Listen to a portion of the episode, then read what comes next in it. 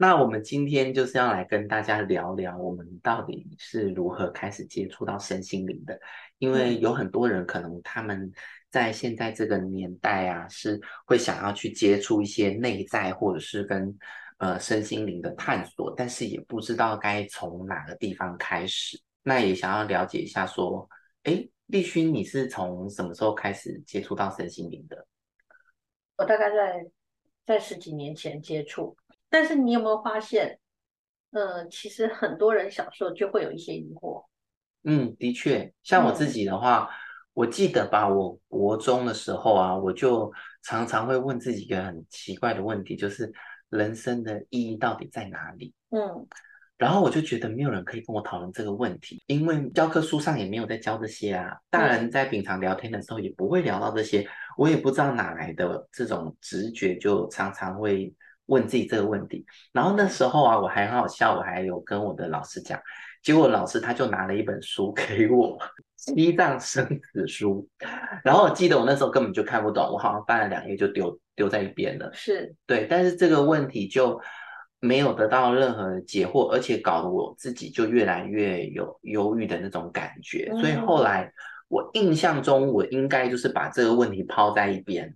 然后没有再去管它，一直到我后来又再一次的，就是生命的旅程接触到了身心灵的时候，哎，我才回想到，哎，我我我国中的时候是有这些想法的，是，嗯，我比你还要早一点点，真的。我在我小学的时候，我就非常的疑惑，到底这个世界是怎么样一个状态？我们到底要来干嘛？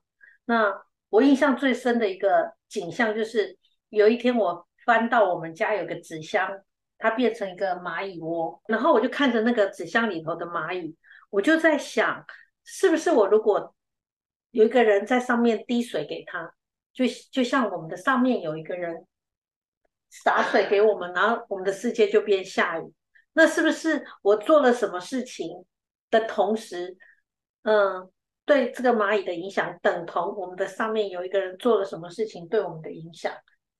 这是你什么时候想的事情？然后小学一年级还是三年级？哇，小学一年级就可以想这些东西啊？对，所以可是大人会觉得你很奇怪，嗯、你也不知道这些问题要跟谁讨论。嗯，因为你只要一开口，大人就会跟你讲你是假爸许名哦，真的。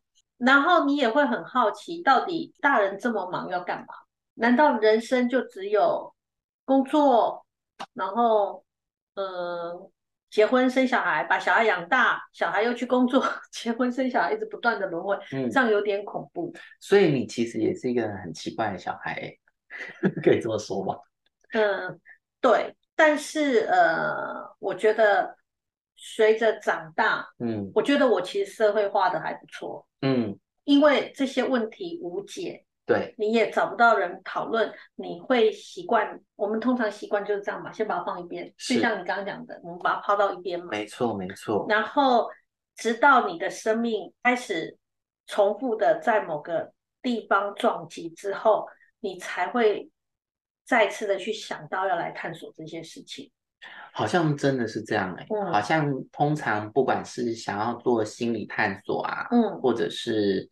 这个身心灵的这个旅程的人，我觉得啦，在多半都是因为在自己的生命里面有一些无法用一般方式处理的这个解答，或者是遇到很深的撞击，嗯，他才会开始踏上这条路。那很多人他们都说，哎，我对心理很有兴趣啊，或者是对于身心灵很有兴趣，但是通常那些只是讲有兴趣，但是没有很深入去研究，通常他们是因为还没有遇到很重大急迫的事情。对，哦，如果你真的走不下去了，你就真的会开始去认真的探索。像我们家蛮有趣的，其实我们遇到的议题很一致。哦，怎么说？我小时候，我们家家境还可以，因为阿妈是包租婆，哦、所以我们生活还算小康。嗯，但是我阿妈在五十几岁的时候被倒债，然后我就从小公主变灰姑娘。OK，然后我妈妈也很会赚钱，啊、我爸爸是公务人员，我妈妈也很会赚钱。对，那在她五十几岁的时候，她一样又被倒会耶。哇，所以所以我好不容易，嗯，那个手可以比较宽裕之后又紧了。对对对。然后自己我我又更早，嗯，就是我也一一直在遇到同样的议题。但很有趣的是，我其实以前就会跟我自己讲，我阿妈或者是我妈妈好傻哦。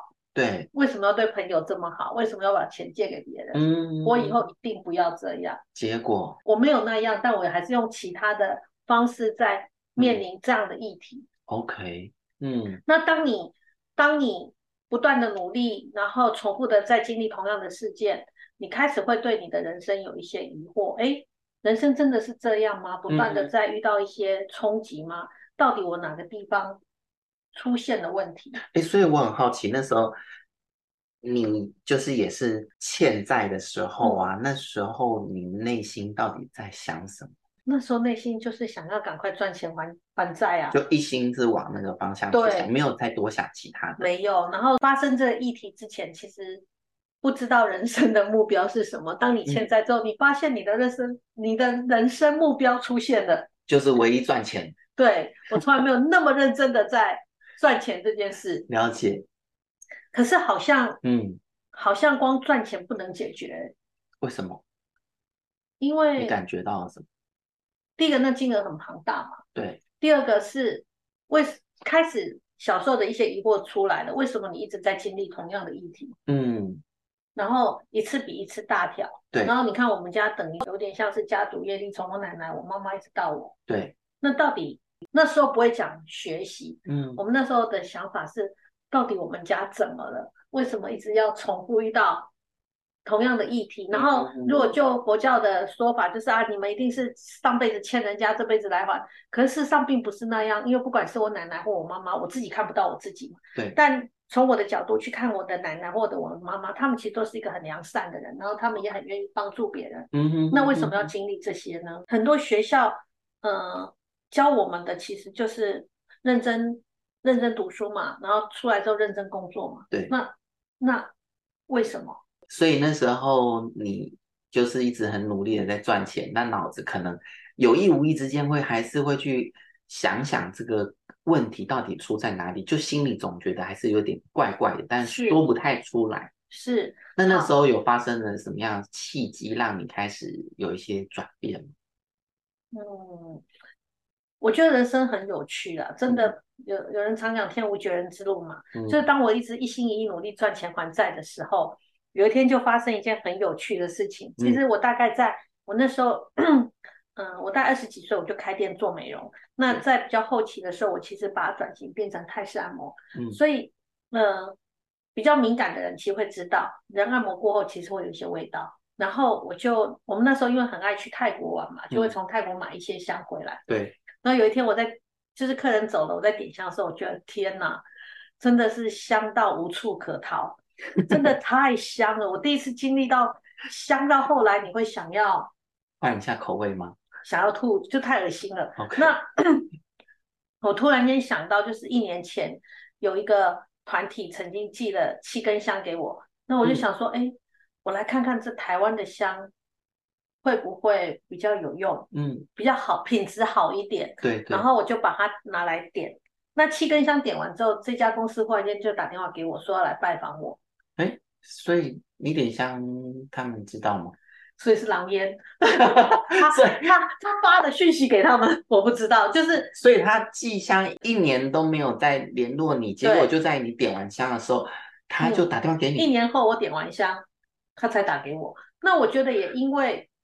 如果我没有尝试这个产品，嗯、我大概也不会有机会去跟他碰触。可是因为，那你没有尝试这产品，你觉得他们会打给你吗？那要不然时间倒回去一下，那太神奇了。对，我也觉得很好笑。可是也因为这样子，我开始接触到这家公司，嗯，然后才发现他有一些身心灵的课程。我是因为这样的机缘开始、哦 okay、开始碰触到这些。了解，嗯。但你那时候马上就觉得他是你要去上课的？当然没有，怎么可能？哦、那时候。那时候一心一意只想要付还债啊，对，怎么可能有想有想要上这些课程？对，那后来是怎么样让你 一步一步的 开始去探索你自己？这真的有点好笑，就是因为、嗯、因为这些产品很特殊嘛，然后你就不知道该怎么用，然后每次问他们，他们就说，嗯、呃，哎，你上课了吗？你如果上课就知道怎么用。那其实你里头有个怒火，因为我其实开店很久了。那正常的公司在想要跟你配合的时候，他会给你一个很好的在职教育，告诉你说，哎，这些东西怎么使用，怎么去销售，然后它的目它的目的是什么，它的功能是什么。对。可是，可是这家公司很特别，它就是一次一切都是靠你的感觉。OK，没有什么特别的教育训练吗？哦，后来后来有一次，就是他可能被我卢到觉得不行了，就帮我们开了一个教育训练的课程。哦，然后一去到那里，我真的有点吓到，因为就看到一个很淳朴的小女生坐在那里，看起来就是那种很天真无邪，很好骗。然后另外两个是一对夫妻，有点年纪，对，然后看起来就是有点搞不清楚状况的。然后，然后，然后我心里想说，完。蛋了，因为我卖他的产品是要给保证金的。对，我想说完蛋了，我聪明了一辈子，竟然在我最辛苦的时候，我遇到了诈骗集团。然后，然后我这么聪明，我怎么会跟在座的这几个一样也被骗了？然后，然后呢？我就看到一个比较正常的小女生，蛮漂亮的年轻的小女生坐在那边。我想说，那我就从这里来探听看看好了。我就问她说：“哎，你怎么会来上课啊？”他就告诉我说：“他。”他开了一个店在澎湖，嗯、要专门就要卖他们的香。对。然后我我我马上觉得这个人也太勇敢了吧，因为他们的产品你要开一个店，其实是、嗯、那个量是不够的。对。然后我就说：“哎，你怎么那么勇敢？”然后他就跟我说：“哦，因为我是个神经病啊。”什么？什么意思啊？我第一个，我当下也是啊，什么？然后。然后他就说：“哦，因为我本来有神经病啦，然后就是一直在在处理，一直处理不好。对。然后人家就介绍他，反正就是辗转介绍来他到这里，然后他就、嗯、他就点了香，打酒式，然后上了课，他的那些幻听幻觉就好了。哦、所以他就想要，对，他就想要护持这个团体，所以他就他就开了这样的店，想要让更多人知道。对对。然后我就稍微。